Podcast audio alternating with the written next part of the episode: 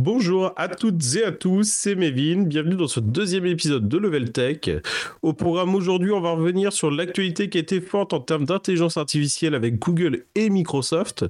Dans un second temps, on reviendra sur le rachat d'Activision par Microsoft avec des complications côté euh, Angleterre. Et dans la partie dossier de la semaine, on va euh, plus largement euh, discuter autour des, nombreux licenciements dans les GAFAM et dans le milieu de la tech en général. Pour faire ceci, je ne suis pas tout seul, je suis accompagné d'Edouard. Edouard, bonjour. Bonjour à tous, bienvenue dans l'épisode de la semaine. Alors, on commence sans plus tarder avec la partie IA. En fait, on a une partie intelligence artificielle qui est très forte. Donc, euh, la jeunesse de ça, on vous en a déjà un petit peu parlé la semaine dernière. C'est autour de ChatGPT. Euh, c'est un bot conversationnel qui a été lancé en novembre 2022 et qui a été euh, très impressionnant, franchement. Et donc Microsoft a fortement investi dans ChatGPT avec euh, plus de 10 milliards de dollars pour l'intégrer du coup dans ses solutions. Euh, Google a un petit peu peur, sincèrement. Euh, donc cette semaine, on a une guerre là des deux géants avec des, des, conférences interposées sur la partie IA. Parce que Microsoft devait annoncer mercredi en fait un petit peu cette intégration de ChatGPT à ses, à ses projets. Et euh, Google un petit peu pris de court a voulu faire une pré-présentation du coup en avance de phase le mardi. On va revenir un petit peu euh, sur tout ça avec Edouard parce que c'est un petit peu complexe et euh, cette semaine il y a clairement un des deux partis qui a marqué un point et pas l'autre. Là on a très clairement vu confondre vitesse et précipitation. Et ben, ça peut amener à se prendre les pieds dans le tapis et ça a été le cas pour Google euh, donc, Edouard, tu veux commencer par Microsoft, Google Qu'est-ce que tu préfères? Alors, je commençais par parler de Microsoft, puisque c'est un sujet qu'on avait commencé à aborder la semaine dernière. Euh, donc, l'investissement important que Microsoft injecte dans OpenAI, la, la société mère de, de ChatGPT. Euh, cette semaine, du coup, Microsoft a annoncé l'intégration de la technologie derrière ChatGPT, pas ChatGPT directement, dans son moteur de recherche Bing, alors, c'est une, fon une, fonctionnalité qui est aujourd'hui présente euh, que aux États-Unis. Si on veut l'utiliser en France, on est obligé d'avoir un VPN ou alors il faudrait être un peu patient. Concrètement, c'est une fonctionnalité qui, comme on l'avait déjà suggéré la semaine dernière, euh, qui vient s'ajouter aux résultats de la recherche standard du moteur de recherche euh, pour compléter tout simplement les résultats. En fait, il faut vraiment imaginer que, enfin, dans la vision que Microsoft nous a présentée cette semaine, que vous avez bah, votre moteur de recherche classique, hein, vous tapez des choses comme vous connaissez habituellement avec Bing, Google et, consorts. Et d'un autre côté, un bot vraiment conversationnel où là, vous allez vraiment pouvoir vous exprimer humainement. Parce que normalement, dans un moteur de recherche, on va vraiment taper des mots-clés, euh, voyage, Paris, etc. Là, bah, par exemple, vous allez pouvoir vraiment lui demander, bah écoute, euh, euh, quels sont, enfin euh, là, c'est d'ailleurs des exemples que présente Bing, quels sont les voyages possibles au départ de Londres, par exemple, à moins de 3 heures de vol. Et là, en fait, du coup, la réponse qui va vous être fournie, c'est bah, c'est une liste, d'accord mais là, ça va un petit peu plus loin en plus que ChatGPT parce que la version de Bing est du coup connectée à Internet. Donc, il va pouvoir se baser bah, du coup sur la multitude de sites et d'actualités. Euh, donc, ah oui, il bah, faudra peut-être faire une petite parenthèse pour dire que ChatGPT n'est pas connecté à tête et qu'en fait sa base de connaissances se termine en 2021. Donc son apprentissage se termine en 2021. Donc, donc, donc, des informations qui se sont passées en 2022 euh, sur des élections, sur, sur bah, il n'est pas censé les savoir. Alors que bah, du coup Bing peut se baser sur, euh, sur toute la partie internet et ce qui est intéressant là-dedans là c'est en plus euh, c'est qu'il présente des sources euh, notamment le deuxième exemple qui est donné par Microsoft, c'est autour de recettes de cuisine et il va donner euh, des sources qu'on connaît très bien, Barbitron, etc., pour récupérer la recette. Donc ça permet aussi de facilement euh, aller vérifier ce que raconte ce chat, parce qu'on en parlait la semaine dernière. Ces chats sont forcément limités et on on n'a pas la notion. Enfin, il va pas forcément chercher à vous donner la vérité, il va chercher à vous donner une suite de phrases et de mots qui correspondent le mieux à votre, à votre question. Alors, il y a aussi plusieurs sujets de débat. Rien que sur cette fonctionnalité-là, on a déjà vu un conflit entre Google et les sites de paroles de chansons, par exemple, lorsqu'on recherche des paroles de musique, le moteur de recherche de Google les affiche directement au-dessus de tous les autres résultats de recherche. Donc, euh, ça permet de les avoir sans ouvrir aucun site. Mais pour le site dont les paroles ont été extraites, c'est de la visibilité en moins, puisque la personne qui recherche les paroles va se contenter à l'affichage des paroles, ne va pas cliquer sur le lien pour les voir sur le site. Là, c'est le même souci. Euh, du côté des droits d'auteur, euh, est-ce que Microsoft a le droit d'extraire les informations des sites même si la source est, référencée, pour la donner directement à l'utilisateur sans, sans rémunérer l'auteur de l'article? Ou des informations, de la recette de cuisine, tout ce qu'on veut. Donc là, il y, a un sujet. Et le deuxième sujet, c'est pour le SEO, à savoir l'optimisation des sites web par mots-clés, euh, pour rendre les, pages facilement trouvables quand on cherche, quand on fait certaines recherches dans le moteur de recherche. C'est l'algorithme qui permet de détecter les pages en fonction de nos questions, de nos recherches. Ça va être complètement bouleversé puisque l'utilisateur va probablement s'arrêter au résultat qu'il trouve sur la première page et à ce que lui donne du coup ChatGPT. C'est vrai, c'est vrai, c'est tout à fait vrai, et c'est vrai que du coup on avait euh, toute cette notion un petit peu, bah, ou même sur l'encart un petit euh, Google. après là, dans les exemples qu'ils ont présentés, ça serait plus, euh, bah, par exemple là dans l'exemple avec les recettes de cuisine, on te présente que tu peux faire telle recette de cuisine, par contre on te donne pas le détail de la recette. après c'est pareil aussi avec quel niveau d'information on va. Est-ce qu'on reste plus ou moins en surface, on te donne un premier élément de réponse. Je suis pas sûr que ce soit convaincant pour Microsoft, mais c'est vrai que ça va poser des questions vis à -vis des sites, et après du coup, euh, est-ce que bah du coup, comment monétiser un petit peu ça? C'est en fait c'est ça la question derrière tout ça. Euh, ça va forcément introduire aussi une perte de revenus euh, pour, les sites finaux. Donc ça pose encore beaucoup de questions. Par contre, c'est aussi quand même plutôt prometteur sur la suite. En fait, c'est un petit peu on, entrevoit ce que pourrait être le futur de la recherche, de la recherche sur moteur de recherche. C'est on est à un moment pivot, disons, euh, de, entre l'ancienne méthode où euh, vraiment on nous présente une liste de résultats organisés et pertinents par rapport à ce qu'on demande, à on a la réponse. Tout à fait. Donc euh, on est peut-être en train de vivre le, une bascule totale dans le, le, web en fait. C'est ça peut être considéré comme une révolution par certains. Donc c'est pas à prendre à la légère. En tout cas, c'est à surveiller très près. Je pense que chez Google, ils sont beaucoup à serrer les dents et à, essayer de trouver une stratégie pour y répondre, puisque actuellement, euh, il n'y a, pas de concurrence directe à ça. Même si euh, Google a présenté du coup cette semaine en réponse à ChatGPT sa propre intelligence artificielle, euh, qui, soit dit en passant, lors de la démonstration officielle, a fait une erreur qui leur a coûté 100 milliards de dollars en bourse. Donc on ne peut pas qualifier cette démonstration de bon départ pour l'entreprise et pour ce produit-là. Oui, et c'est encore, c'est d'autant plus dommage bah, que ça casse en fait l'argumentaire de, Google, qui est depuis le départ de dire oui, non mais euh, d'accord, on a bien vu que Microsoft euh, euh, a, injecté de l'argent dans le chat GPT, qu'il l'intègre. Mais ils sont dans l'adage de dire oui non mais nous on préfère y aller doucement. vous vous rendez compte, on a des milliards d'utilisateurs, nous on veut proposer un, outil qui soit qui soit fiable et qui, qui surtout ne, ne donne pas d'intox en fait. Euh, donc euh, avec une grosse notion de vérification euh, autour des sources, etc. il faut la démo live et leur IA qui s'appelle Bard a fait une, a fait une bourde.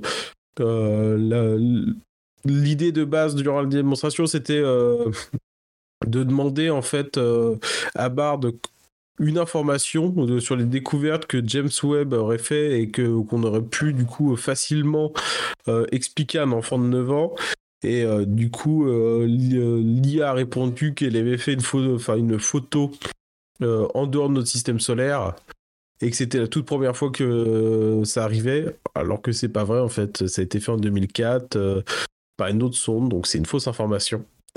Donc c'est ça aussi qui a fait, qui a alimenté, je pense, la grosse perte en bourse. c'est Là, et là, on a vraiment conscience que Google a confondu viser ses précipitations parce que bah là, clairement, cette semaine, Microsoft marque un point. Euh, c'est clairement du pain béni. C'est du pain béni pour Microsoft qui, qui, utilise, qui compte utiliser cette nouvelle technologie pour euh, grappiller des parts de marché euh, vis-à-vis de Google. Aujourd'hui, Bing, c'est seulement quelques pourcents d'utilisateurs comparés à, dans, au marché des, moteurs de recherche. Google est largement majoritaire et Bing est très minoritaire justement, et donc ça leur permettrait peut-être de gagner un petit peu de terrain. Et leur, objectif, c'est clairement de revenir euh, en, tête de liste. Ah bah c'est l'objectif en tout cas, c'est de prendre un petit peu Google de court euh, pour essayer de remonter euh, dans le classement. Bon après il faut voir, hein, Google reste quand même une très grosse structure avec beaucoup d'ingénieurs. Euh, au final, Bard en fait est basé sur le modèle lambda. Euh, qu'on a entendu parler il y a quelques mois, notamment parce qu'un de ces ingénieurs pensait que Lambda avait une conscience, ce qui en fait n'est fondamentalement pas vrai parce qu'elle répond à des questions par rapport à un set d'apprentissage. Donc en fait, vous comprendrez que si vous lui posez des questions sur la conscience, elle a forcément appris à un moment donné des choses sur la conscience, donc elle est capable de les restituer. Il n'y a pas, euh, il a pas de cerveau ou je, ne sais quoi. Euh, la deuxième news qu'on pourrait ajouter un petit peu là-dessus, euh, c'est au-delà de l'intégration d'Orbing, c'est l'intégration aussi dans Microsoft Edge, avec euh, quelques premières fonctionnalités qui ont été présentées notamment autour du PDF. avec la capacité de traduire un PDF en un clic, d'ajouter des informations via Internet, de, de résumer aussi un PDF. Enfin voilà, il y a quand même quelques fonctionnalités qui ont été ajoutées qui se, qui se montrent quand même très très intéressantes, franchement on a hâte que ça arrive en France pour, euh, pour essayer ça et voir ce que ça donne. Et euh, par contre, pour le moment, aucune, euh, aucune information concernant l'intégration dans la suite Office, hein, dans Word, Excel, etc., PowerPoint notamment.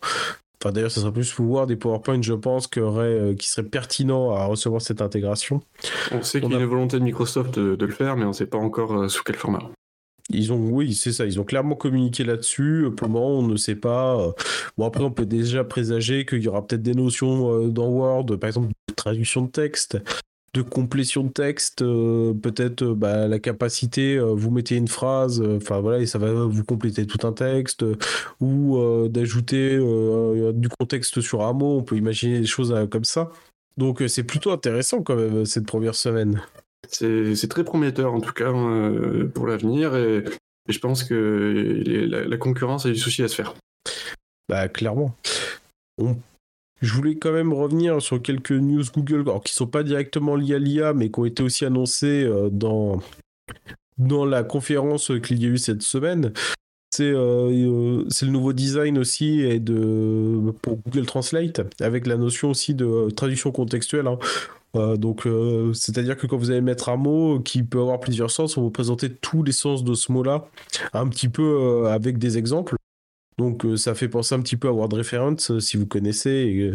Et, et pour les plus jeunes d'entre nous, vos enseignants d'anglais vous en ont forcément déjà parlé c'est impossible d'être passé à côté. Alors pour le moment, c'est cette euh, cette phrase, enfin, du coup, cette, euh, ce modèle de traduction fonctionnera que pour l'anglais, le français, l'allemand, le japonais et l'espagnol, ce qui est déjà plutôt pas mal.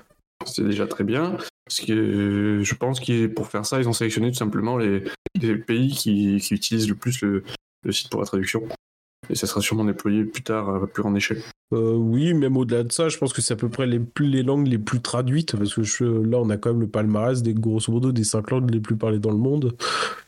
Donc euh, c'est aussi stratégique et je pense que c'est aussi sur, ces langues-là que Google Translate est déjà le meilleur. Donc euh, je pense que c'est aussi plus simple pour eux de commencer avec ces langues. Ils ont, pour petit fait amusant d'ailleurs, ils ont rajouté des, des nouvelles langues hein, dans, Google Translate, euh, notamment euh, le basque et le corse. Voilà, ça c'était la petite fun fact. c'était le petit cocorico. Pourquoi pas? Voilà, perdu euh, encore. La deuxième nouveauté en termes de traduction, c'est sur Google Lens. Alors Google Lens, pour ceux qui ne savent pas ce que c'est, c'est la capacité en fait de prendre en photo une image, un menu dans un restaurant, et ça vous traduit instantanément ce qu'il y a de marqué. Donc ça c'est très pratique quand vous voyagez à l'étranger et que bah, par exemple bah, il n'y a pas de traduction. Euh, vous êtes en Italie, il n'y a pas de traduction en anglais. Ça peut présenter quelques notions de hasard. Bon, ça peut être assez drôle, hein, cela dit, au, restaurant. Vous savez pas trop ce que vous commandez. Ça peut, il peut y avoir l'aspect découverte et aventure qui peut être un peu fun. Si, si vous n'êtes pas trop dans l'aspect fun et euh, aventure, bah il y a Google Lens pour traduire euh, des images. Ça serait mon estomac plus d'une fois en gris, je peux, je peux en témoigner. et alors jusqu'à maintenant, ça affichait du coup par-dessus le texte la traduction, ce qui n'était pas toujours euh, super propre et très lisible. Euh, là maintenant, euh, Google améliore un petit peu les choses. ça va directement en fait remplacer le texte. Donc bon, à voir l'usage comment ça fonctionne. Par contre, le point d'attention, c'est qu'il faut quand même des terminaux mobiles plutôt péchus avec au moins 6 Go de RAM. Donc c'est quand même assez gourmand et ça s'adressera pas forcément à tout le monde dans, un enfin, dans une première itération en tout cas. En tout cas, ça correspond parfaitement aux spécifications des derniers pixels de Google. Étonnamment. Oui, bah, étonnamment. Euh, Et euh, on est heureux de voir ça, parce que sinon ça aurait été un petit peu inquiétant que ça ne tourne pas sur leur propre téléphone. Bah, c'est stratégique, là je vois aucun souci là-dessus, c'est cohérent avec leur stratégie. Le dernier point de nouveauté qui a été présenté par, par Google cette semaine, c'est autour de Maps, donc la, célèbre application hein, de navigation avec des vues en 3D 360 degrés. Donc en fait, ça combine du Street View, de la 3D et euh, il y a une petite vidéo de présentation que vous pouvez assez facilement retrouver euh, sur internet qui est euh, plutôt magnifique. Hein, ça, ça permet d'avoir bâti un monument sous toutes ses coutures. Ça permet en plus de s'imprégner un petit peu de l'ambiance parce qu'ils ont joué. alors notamment, on va pouvoir intégrer des, nouvelles infos telles que la météo, la circulation, la fréquentation d'un lieu. Alors notamment là, ils ont fait une petite démo vidéo avec de la pluie. Donc on voit vraiment un ciel gris qui pleut. Enfin, c'est franchement super joli. Et la dernière actualité euh, sur Google Maps, c'est la navigation de la view. Donc en fait, c'est euh, ça vous permet en fait d'avoir en réalité augmentée. Euh, donc vous voyez via la caméra arrière de votre smartphone bah, votre environnement, hein, concrètement, hein, ça filme devant vous, et ça va afficher sur impression des informations, notamment bah, par exemple pour naviguer dans un, dans un aéroport, ça, peut rapidement être un petit peu complexe, les aéroports avec plusieurs étages, etc. Donc si vous n'avez pas l'habitude, là ça peut simplifier les choses, donc ça va vous indiquer des flèches euh, où il faut tourner, ça va vous indiquer qu'il bah, faut monter d'un étage, donc ça, ça peut être plutôt pratique. Euh, notamment en plus euh, pour les gens un petit peu stressés à l'aéroport. Et la dernière, enfin les deux dernières nouveautés qui sont vraiment mineures, euh, ils ont rajouté une partie, euh, une partie pour les voitures et les voitures électriques notamment sur l'organisation du, euh, du trajet. Et la deuxième, la dernière fonction, c'est que maintenant vous pouvez simuler un trajet sans avoir à le lancer pour voir un petit peu le parcours sur tout un trajet. Donc des news qui sont plutôt sympas. Tout à fait, c'est des choses qui sont vraiment pratiques et qui ajoute euh, vraiment l'expérience complète de l'application Google Maps pour les utilisateurs. C'est vraiment, euh, un, vraiment un outil qui permet de me faciliter la vie au quotidien et je pense que ça, va jouer en sa faveur vis-à-vis de Apple Plan. Bah, Apple Plan qui est aussi plutôt en avance sur ses représentations un peu 3D, etc. Donc c'est, enfin de soi après, les deux applications se tirent dessus depuis moultes années. La celle qui fera le mieux, Bon, bah après, voilà, c'est une question aussi de préférence des utilisateurs. Tout à fait. On enchaîne avec la deuxième actualité majeure de cette semaine. C'est, euh, on va revenir un petit peu sur la fusion entre Microsoft et Activision. Donc, pour rappel, l'année dernière, euh, Microsoft a, décidé, enfin, d'ailleurs d'un commun accord, parce que généralement, quand on essaye de racheter quelqu'un, euh, les deux parties sont plutôt d'accord, a du coup euh, racheté Activision et le groupe Activision. Donc le groupe Activision Blizzard, c'est en fait c'est tentaculaire. C'est des licences comme Call of Duty, mais c'est aussi des licences après comme Candy Crush. Candy Crush, en fait, ça fait partie de tout le grand giron du groupe euh, Activision Blizzard. Enfin, c'est des, des euh, licences vraiment majeures. Sans oublier World of Warcraft, qui est quand même toujours aussi populaire. Donc, euh, enfin, ça c'est tentaculaire. Donc, forcément, euh, donc, comme tout rachat majeur, les, autorités pardon, de la concurrence euh, des différents pays bah, prennent en charge le dossier pour vérifier que il va pas y avoir de situation de monopole, de position de. J'ai perdu mes mots. Je suis désolé. Mes positions de, une position de dominance en fait sur le marché. Donc, euh, depuis en fait le mois de la... depuis l'année dernière, il y a des enquêtes qui sont faites un petit peu partout avec des premières conclusions. Donc, on a vu déjà que l'Europe a tiré des premières conclusions plutôt mitigées. Enfin, ils ont pas dit non, mais euh, l'Europe a plutôt fixé en fait des conditions qu'on ne connaît pas pour le moment. Et côté euh, du coup de Londres, hein, parce que Londres n'étant plus, enfin le, Royaume-Uni n'étant plus dans l'Union européenne, bah, jugent. Euh, ils ont leur mot à dire aussi. C'est ça, voilà, ils ont leur mot à dire et ils jugent de manière indépendante. Et euh, en fait, du coup, euh, le, cet organisme s'appelle la CMA. Et les résultats préliminaires qui ont été publiés en fait cette semaine montrent que montrent une grosse réserve côté de la CMA euh, parce qu'en fait, la CMA a, je cite, peur. La CMA conclut de manière préliminaire que l'acquisition d'Activision proposée par Microsoft pourrait se traduire par des prix plus élevés, moins de choix et moins d'innovation pour les joueurs britanniques. Donc ça, c'est ce qu'on peut lire dans son, dans son communiqué de presse. Ce que ça veut dire réellement, c'est qu'en en faisant l'acquisition d'Activision, Microsoft qui est déjà un gros acteur du jeu vidéo, ils ont quand même Xbox, c'est-à-dire une grosse partie des consoles aujourd'hui dans les salons. Ils ont Windows, qui représente également une grosse proportion de, des joueurs euh, dans le monde. Dans l'acquisition d'Activision, ils ont peur que les joueurs n'aient plus autant de choix de plateformes pour jouer à leur jeu et soient un petit peu forcés à, du coup, euh, à se diriger vers une des plateformes euh, détenues par Microsoft, que ce soit Xbox, PC ou encore le, le gaming dans le cloud, puisque c'est aussi une offre que Microsoft propose à ses utilisateurs euh, cloud gaming avec son offre de Game Pass. Et c'est en fait, oui, tu as raison, tout à fait la vraie crainte. En fait, la, crainte des, des, autorités de concurrence, ça serait que euh, Microsoft réserve des, euh, des, licences qui sont phares, comme Call of Duty par exemple, uniquement à ses joueurs de plateforme, soit sur le cloud gaming, soit Xbox, soit PC, et qu'il prive mathématiquement Sony de, ce type de licence qui serait forcément un avantage concurrentiel plutôt majeur. Bon, après, même si en réalité, on a quand même du mal à imaginer que Microsoft se, peut, se prive de toute une part de marché euh, côté Sony, euh, que soyons clairs, tout le monde ne rachètera pas une console chez Microsoft ou quoi que ce soit pour jouer juste à Call of Duty. Mais euh, donc, c'est le risque qui est notamment évoqué sur, sur cette perte. Bon. après, c'est quand même la troisième autorité de concurrence qui présente des grosses inquiétudes. Hein je vous ai parlé de l'Union européenne, mais même le pays hôte de, Microsoft qui est, les États-Unis, la FTC, euh, du coup l'autorité de la concurrence euh, américaine, euh, a lancé des poursuites en décembre dernier pour bloquer les opérations. L'Union européenne a vraiment et déjà proposé les premières conclusions. Enfin, ça semble pas gagner. Enfin, ça semble en tout cas pas gagner sous les termes du contrat actuel. Euh, on n'est pas à l'abri d'une deuxième mouture avec des garanties, euh, euh, des garanties fermes de Microsoft pour que ça puisse fonctionner. Mais pour le moment, ça semble très très compliqué. Ouais, c'est une situation qui est déjà un peu conflictuelle depuis plusieurs semaines, voire plusieurs mois. Et je pense qu'elle n'est pas prête de se dénouer très rapidement. Bon, après, on s'y attendait. Hein. Ça, ça, a été. Ça fait beaucoup de bruit. C'est ça. Les joueurs ne sont pas tous d'accord. Euh, donc au final, c'est les autorités de régulation qui auront probablement le dernier mot. Euh, même si Microsoft pousse en faisant des promesses de mettre à disposition les, les, jeux, même sur les plateformes concurrentes.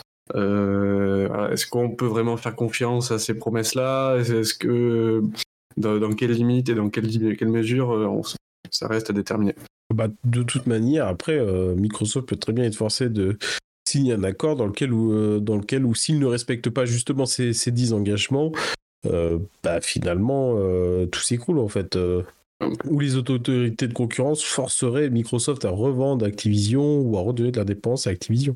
Ah, bien sûr, mais ça relancerait. Je pense que si, si Microsoft achète Activision, c'est que quelque part ils n'ont pas envie, ils, ils n'ont pas envie de prendre le risque derrière de se le voir arracher. Donc je pense que si, si le rachat est fait, est validé, euh, ils sécuriseront au maximum euh, la licence. J'ai l'intuition personnelle de qu'on peut atteindre cet achat. Par contre, il est sûr que ça ne sera pas sous les conditions du premier accord qui a été signé, et ça c'est sûr et certain. C'est garanti. Il faudra forcément mettre de l'eau dans son vin euh, des deux côtés et, trouver un accord pour satisfaire tout le monde. C'est la fin du coup de cette, première partie actualité. On va enchaîner tout de suite avec le dossier de la semaine. On va revenir sur l'ensemble des licenciements dans le milieu tech et les difficultés que le milieu tech rencontre dans cette situation post-Covid. Et donc on sent que ce post-Covid est quand même assez dramatique pour la tech. Euh, autant que la tech a été euh, du coup florissante pendant le Covid, avec des super bénéfices, des... Euh, enfin tout au max, ça a vraiment explosé. Et là, en fait, on a l'impression que le soufflet, il retombe. C'est un peu, un peu cette situation en effet qui se passe aujourd'hui bah, un petit peu partout dans le monde. Euh, notamment, par exemple, les constructeurs euh, d'ordinateurs portables, avec l'arrivée du télétravail, euh, rien que ça, ça, a tout chamboulé. Il a fallu que les entreprises soient capables de faire des réunions à distance, en visioconférence, de fournir du matériel au personnel qui devait travailler à distance. Euh, il a fallu mettre en place euh, du, du, du, chômage partiel. Donc ça a chamboulé énormément les entreprises dans leur organisation. Elles ont dû s'adapter et mettre en place des moyens pour continuer leur activité euh, en mode un petit peu dégradé, si je puis dire, mais tout de même euh, conserver. À conserver, oui, un niveau de service satisfaisant. Exactement.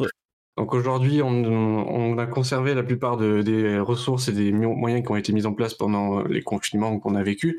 Mais aujourd'hui, du coup, on fait face à une demande moindre avec l'inflation qui, fait son apparition depuis l'année 2022 les consommateurs euh, dépensent de moins en moins aussi.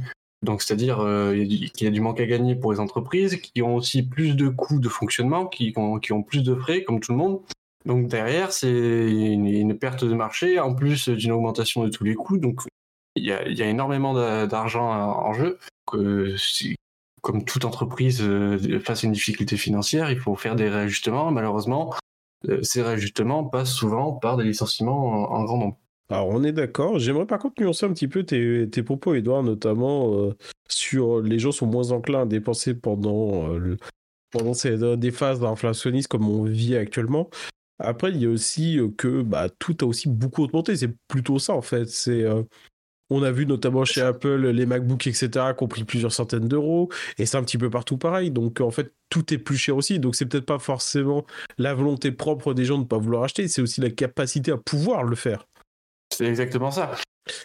Le, je voulais aussi apporter un petit peu de contexte sur tout ça, parce qu'on vous dit pas mal de licenciements, etc. Mais c'est quoi? Pas euh, beaucoup de licenciements. Donc, euh, si on vous donne un petit peu des perspectives, notamment on parlait là des constructeurs de PC portables.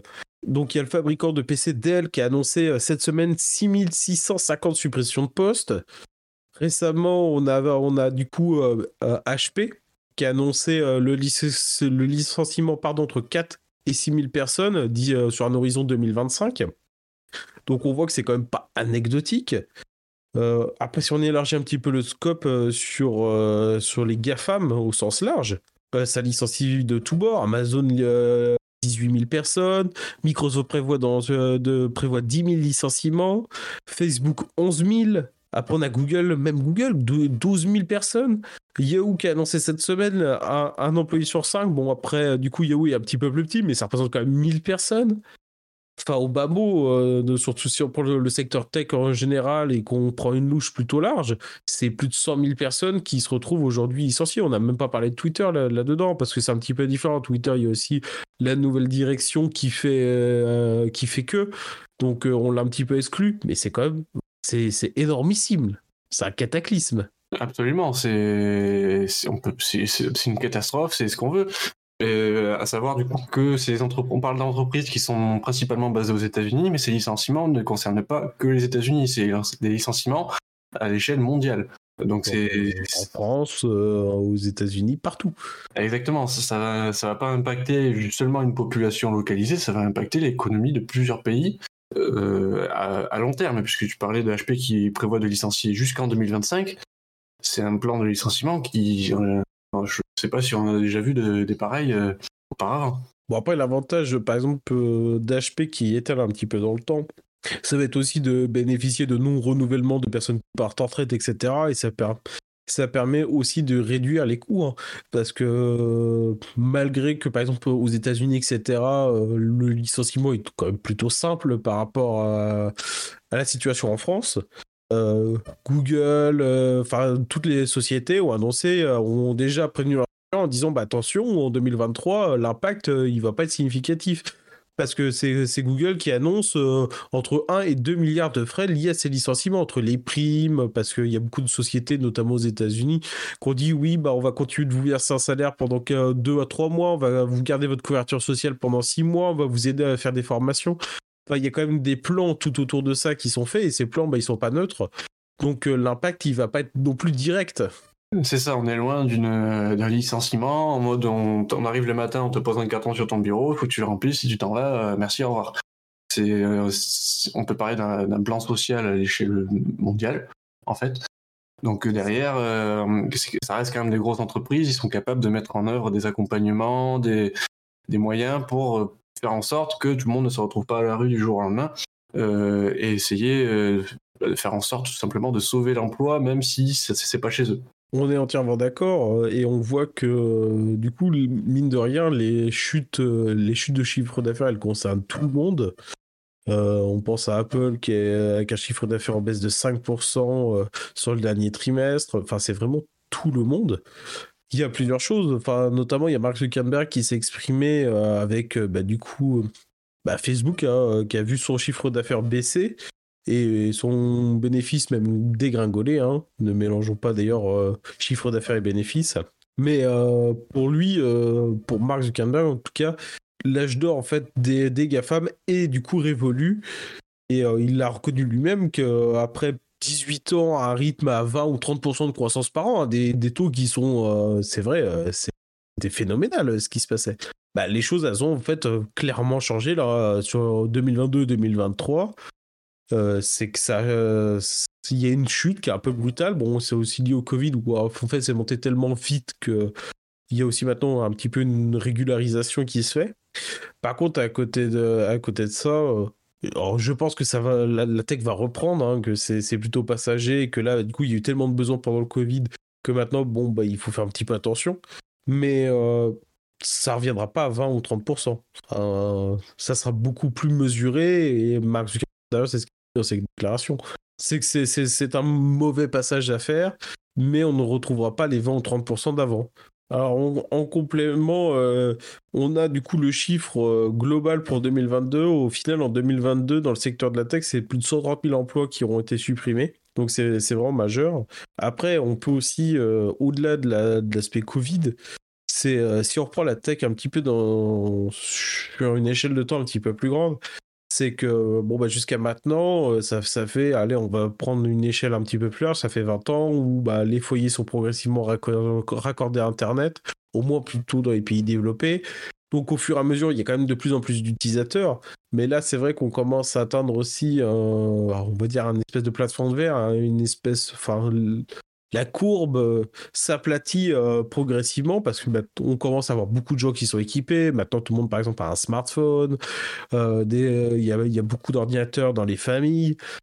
On n'est pas, dans la phase d'il y a quelques années où il y avait encore beaucoup d'équipements. Maintenant, les nouvelles personnes qui s'équipent, c'est les pays émergents, c'est les pays qui se développent, c'est les pays où, enfin, c'est les personnes qui n'ont pas encore accès à Internet, qui, qui accèdent à Internet, qui sont vraiment une force de proposition. Enfin, qui vont venir euh, du coup consommer euh, de manière supplémentaire. Mais euh, il y a tout un parc maintenant qui commence à être bien installé et qui n'est plus, qui n'est plus aussi demandeur, qui va être plus peut-être demandeur sur des services éventuellement, mais qui va plus forcément être aussi demandeur sur le matériel. C'est ça, c'est une. il y a quelques années, il fallait répondre à ce besoin d'équiper tout simplement les populations. Aujourd'hui, en termes d'équipement, on est quand même assez bien, assez bien fourni. Donc le prochain marché, ce sera de la vente de services, parce que vraiment, il n'y a, plus que ça. Et d'ailleurs, en fait, c'est le pari qu'a fait Apple, parce que euh, si on revient un petit peu sur Apple, en fait, Apple n'est le seul qui ne licencie pas pour le moment, et qui ne présente pas de licenciement, et qui veut d'ailleurs, euh, selon Tim Cook, ne même pas en entendre parler. Euh, alors après, du coup, ils ont une... Bon, après, on sait qu'Apple, du coup, maîtrise son logiciel, son matériel, etc. Ils ont quand même une maîtrise plutôt forte de leur écosystème qu'ils ont quand même euh, voilà, une aura euh, qui est assez impressionnante. Hein. Quand Apple fait quelque chose, généralement les autres constructeurs suivent.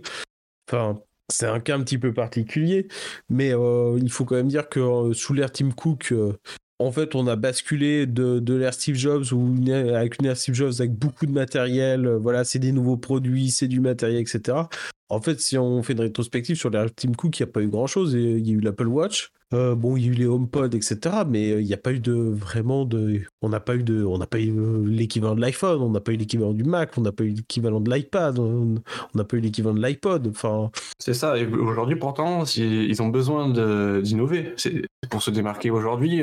On a tellement de produits différents sur le marché, que si on veut être reconnu, faire parler les médias et avoir de l'audience, il faut quelque chose euh, qui se démarque du, reste du lot et tout simplement l'innovation. Alors, euh, on a entendu parler d'une voiture Apple, on a entendu parler d'un casque VR Apple, euh, mais pour l'instant, c'est des choses qui restent hypothétiques, mais elles font parler.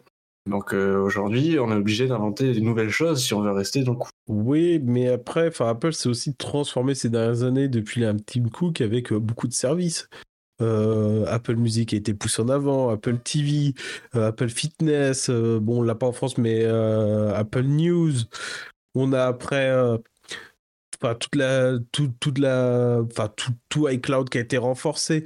Enfin, on a quand même une prestation de service de vis-à-vis d'Apple qui est largement renforcée par rapport à il y a quelques années et qui maintenant représente quand même une grosse part de leur chiffre d'affaires. Hein. Sur le dernier trimestre, c'est c'est plus c'est 20 milliards de dollars, c'est plus 6%.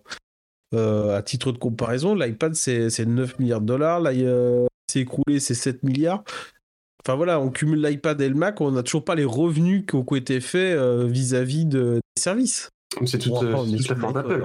Évidemment, Apple est une marque à succès. Euh, il, pourrait peut-être euh, rester euh, sur le marché même sans, sans proposer autant de services. Mais leur force, de proposer un packaging complet, que ce soit du matériel, de l'équipement, jusqu'à toute la panoplie de services qui vont avec. Ouais, mais du coup, est-ce que Apple n'a pas un petit peu aussi compris quelque chose un peu en avance de face sur ses services par rapport à d'autres, en comprenant que le matériel, bah, ça allait jouer forcément un rôle majeur et ça jouera toujours un rôle majeur, mais que ça allait s'estomper et que bah, fallait trouver de nouveaux relais de croissance. Euh. Non, tu, tu, ne penses pas, Edouard? Oui, ça fait partie de leur stratégie euh, à long terme. Ils, arrivent à maîtriser euh, tout leur écosystème de A à Z, de, la, puce de l'ordinateur ou du téléphone jusqu'à la dernière des fonctionnalités. Donc l'avantage qu'ils ont, c'est qu'en maîtrisant tout leur écosystème, euh, ils sont un petit peu maîtres du, marché qui, domine. Donc derrière, c'est sûr, une fois qu'on est pris dedans, c'est difficile de quitter cet environnement-là. Euh, on arrive à imposer un peu ces standards sur le marché. Là-dessus, ils sont, ils sont très forts pour ça. Et c'est mérité. Après, cela dit, quand on regarde un petit peu euh, on a quand même de plus en plus de marques qui s'intéressent et qui, euh, imitent un petit peu le modèle Apple. Hein. Enfin là, j'ai une marque quand même qui me vient en tête et qui est assez euh, représentative de ça, c'est Samsung. Samsung euh, qui a repris en main ses montres, qui a développé son OS, où bah, maintenant on a des fonctionnalités exclusives sur les montres que si on a des produits Samsung, avec la notion de à la Apple de bah, d'appairage facile. Donc euh, on ouvre les écouteurs, des écouteurs Samsung, hop, on a la pop-up en 3 secondes, c'est appairé. Enfin, il y a un. Mais ça se comprend parce que ça se comprend parce que c'est quelque chose qui plaît. Quand on voit le nombre d'appareils que vend Apple et le nombre de gens qui vendent leur écosystème, euh, c'est normal pour la concurrence de vouloir s'approcher de quelque chose qui plaît aux gens. Après, euh, évidemment, euh, le, problème, c'est qu'on perd un petit peu en, originalité dans toutes les marques. Si on commence à retrouver les mêmes interfaces, les, mêmes écosystèmes un peu partout, bah, il n'y a, plus tellement de diversité et c'est un peu dommage. Donc, il y a encore quelques constructeurs qui arrivent à se différencier et, à, garder leur touche un petit peu dans, les produits qu'ils vendent.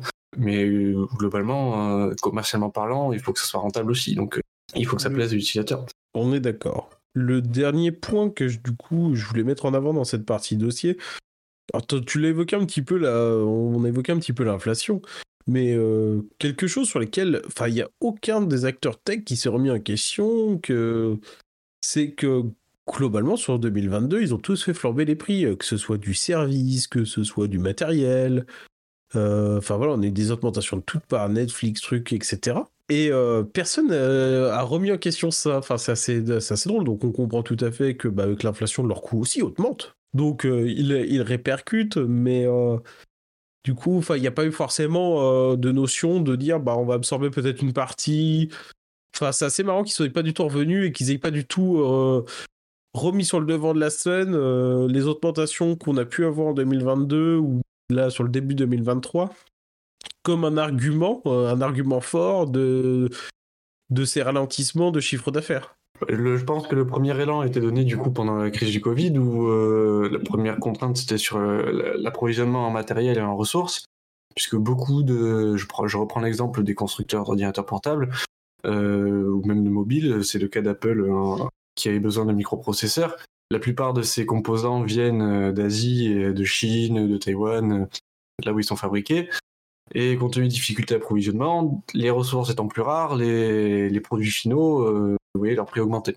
Donc je pense que c'est la première dynamique qui va dans ce sens euh, qu'on a vu apparaître. Tous les coûts augmentant petit à petit, euh, l'inflation qui, se rajoute aux difficultés d'approvisionnement euh, dues au Covid. Derrière, tout a augmenté. Peut-être que certaines marques en ont un petit peu profité pour gonfler leurs prix, augmenter leurs marges. Ça, je, ça, je sais pas, on peut pas le prouver, mais en tout cas, ce qu'on constate, c'est une augmentation générale de, coûts. Après, euh, l'avantage de tout ça, c'est qu'en fait, on est vraiment, bah, comme là, on évoquait en première partie, on est sur un tournant un petit peu euh, sur la recherche, notamment avec l'intégration de l'IA dans les produits avec Google et, et, Microsoft. Là, on va quand même avoir une année 2023-2024, voire 2025, qui va être super intéressante à suivre d'un point de vue tech. Parce qu'en ah toutes les sociétés ont là, toutes les sociétés qu'on a pu citer ont des enjeux qui sont colossaux. Euh, Microsoft et Google sont en pleine guerre sur l'IA. On a euh, Facebook qui investit des milliards de dollars dans son métavers. Euh, qui a bah, du coup qui se prend en pleine face la concurrence avec TikTok. Hein, donc ils ont essayé de répliquer que ce soit sur Instagram, que ce soit sur Facebook avec des reels, etc. Mais on sent bien que la sauce elle prend pas aussi bien. on voit aussi que sur Instagram l'année dernière, on a eu des changements d'algorithme, etc., pour mettre justement en avant plus ces contenus vidéo, euh, ce qui a été un bad buzz monumental. Ce bon, la plupart des gens étaient notamment sur Instagram aussi, euh, l'adage de base, c'était de partager des belles photos. Donc euh, là, on passe un petit peu à un format full vidéo. C'est un, petit peu complexe. C'est ça, je pense que c'est. On, parlait de la fin de l'âge d'or du, web, des, des GAFAM, c'est tout à fait vrai, puisque je pense que c'est la fin d'une ère où euh, chacun est spécialisé euh, dans à faire une chose et euh, la concurrence arrive un petit peu à challenger les, leaders sur le marché.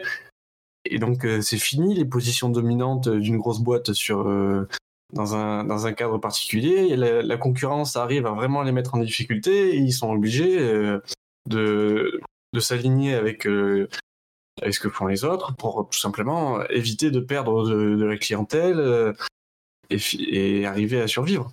Donc euh, la, concurrence est rude et ça, promet euh, des années euh, riches en actualité. Bah, c'est ça que ce soit sur cet aspect concurrentiel, que ce soit sur l'aspect innovation. Parce que rappelons, hein, on peut avoir la meilleure innovation possible.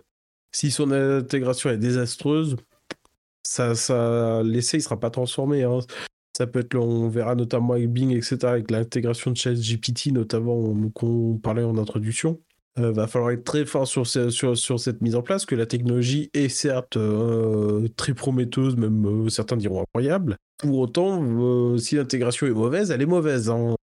Ça, il n'y aura pas de surprise. Et après, ça, c'est un autre débat et on va pas rentrer euh, dedans aujourd'hui. Mais euh, si on regarde en fait Amazon, euh, le site d'Amazon, il est archi moche, etc. Et pourtant, ça fonctionne parce qu'il délivre finalement ce que le client attend. Donc, la livraison rapide, un choix énorme, des prix tirés, etc. Et pourtant, le site, il est franchement pas, si beau que ça, quoi. Quand on regarde d'autres sites, ah oui, sûr, il y a un carrousel, etc. Enfin, c'est pas beau. Mais il est, fonctionnel et c'est ce que recherchent euh, les utilisateurs en allant sur Amazon, c'est euh, faire leurs achats, que ça arrive vite, avoir un support efficace. Euh, voilà, sur le fonctionnel, il n'y a rien à dire chez Amazon. C'est ça en fait, c'est fonctionnel. Donc ça va être aussi intéressant de savoir là comment ces constructeurs, ce qu'on voit, bon, bah, Microsoft, etc., qui tirent fort, mais au-delà des bonnes idées, des bonnes innovations, des bonnes technologies, ça va aussi jouer à l'intégration, à la réponse à un besoin parce que c'est ça le vrai adage. Il faut que ça réponde aussi à un besoin dans la vie de quelqu'un. Euh, si tu n'en as pas besoin, tu t'en serviras pas non plus. Exactement. Est-ce que tu avais quelque chose à ajouter en conclusion, Edouard je pense que pour moi, on a fait le tour de la question. Euh, si vous voulez avoir plus d'infos sur le podcast, nous retrouver sur les réseaux sociaux, n'hésitez pas à, vous connecter sur le site leveltech.fr. Vous verrez nos têtes et vous pourrez nous, nous, suivre sur les réseaux sociaux et nous envoyer des messages, poser des questions et potentiellement participer à une des émissions plus tard. Merci Edouard, merci à toutes et à tous pour votre écoute et on vous dit à la semaine prochaine pour un max de news. Ciao À bientôt